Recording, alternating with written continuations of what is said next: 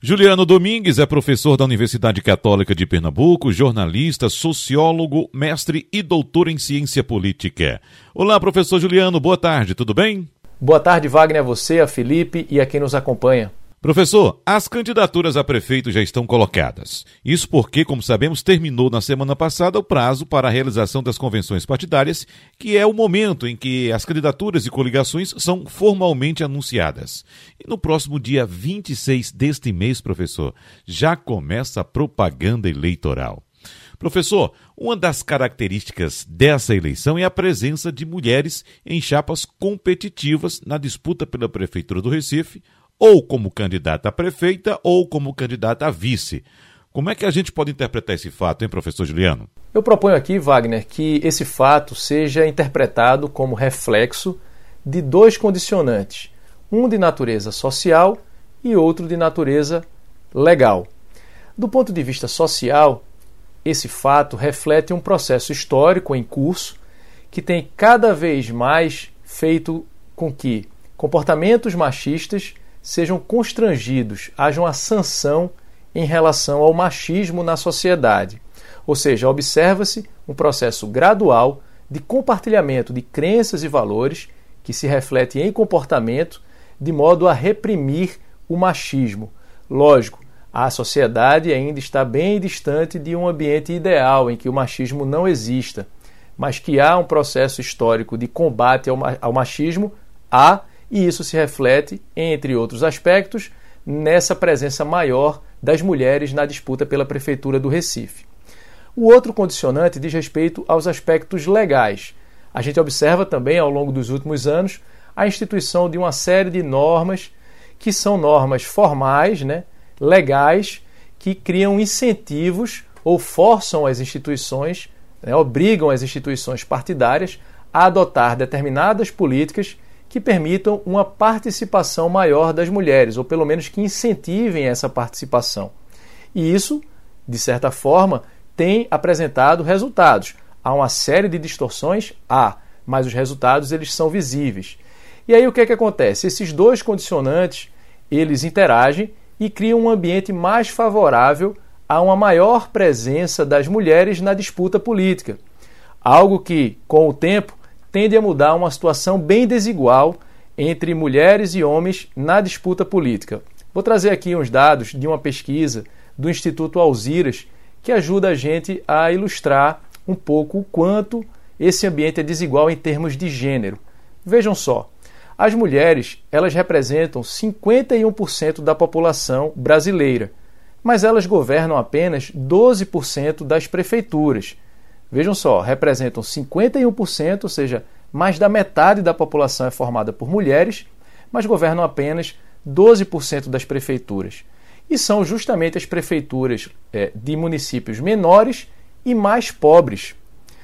Apesar das mulheres prefeitas terem grau de escolaridade maior do que os homens. Então, apesar de estarem mais capacitadas para desempenhar essa função, sobretudo em algumas áreas como assistência social, educação e saúde, onde há problemas gravíssimos a serem resolvidos pela gestão pública, as mulheres ocupam ainda um papel secundário em termos de representação política.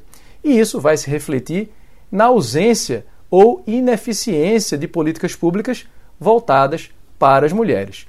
Portanto, uma maior participação das mulheres na política, e a gente está observando isso especificamente aqui no Recife, é algo muito bem-vindo. Isso faz muito bem para a democracia, isso faz muito bem para a sociedade de um modo geral, Wagner e Felipe. Agora, professor, cada eleição tem sua história, suas características. Além dessa presença feminina marcante, que outros aspectos podem ser destacados, ao menos aqui no Recife, professor, que fazem dessa disputa algo interessante de ser observado? Eu sugiro, Wagner e Felipe, que a gente pense a partir de três aspectos as peculiaridades dessas eleições. O primeiro aspecto diz respeito à questão contextual. Se trata de uma eleição em um ambiente de pandemia, cujas regras de interação foram modificadas. Isso certamente vai influenciar o processo de conquista do eleitor. Um outro aspecto que diz respeito a esse ambiente contextual é o da nacionalização. Costuma-se dizer que as campanhas para prefeito obedecem a uma lógica muito específica das necessidades do município. Mas nesse momento específico né, pelo qual passa o país, o ambiente ainda está muito nacionalizado, o ambiente de disputa política ainda se mostra bastante polarizado em função dos acontecimentos dos últimos anos, mas ainda como uma espécie de rescaldo das eleições de 2016, que parecem que não terminaram ainda. Então, deve se mostrar, pelo menos nas capitais principalmente, uma, uma eleição muito nacionalizada. Isso deve se refletir aqui no Recife também. A gente deve falar sobre isso nos próximos comentários, como isso provavelmente vai se apresentar e o período é, da propaganda vai ajudar a gente a confirmar ou refutar essa hipótese. Outros dois aspectos que vale a pena a gente ressaltar aqui, que dizem respeito às peculiaridades dessas eleições municipais, é o aspecto geracional. Isso porque a gente observa a presença de candidatos que vão buscar, justamente porque se mostram né, como uma novidade, vão buscar no seu discurso político uma referência ao fato de serem uma novidade em função da idade e da trajetória política. Então, o aspecto geracional deve ser um peso aí, embora a gente observe que nem todos os candidatos se colocam dessa forma ou se enquadrariam como uma novidade do ponto de vista geracional, mas a gente observa que entre os mais competitivos há candidatos com esse perfil.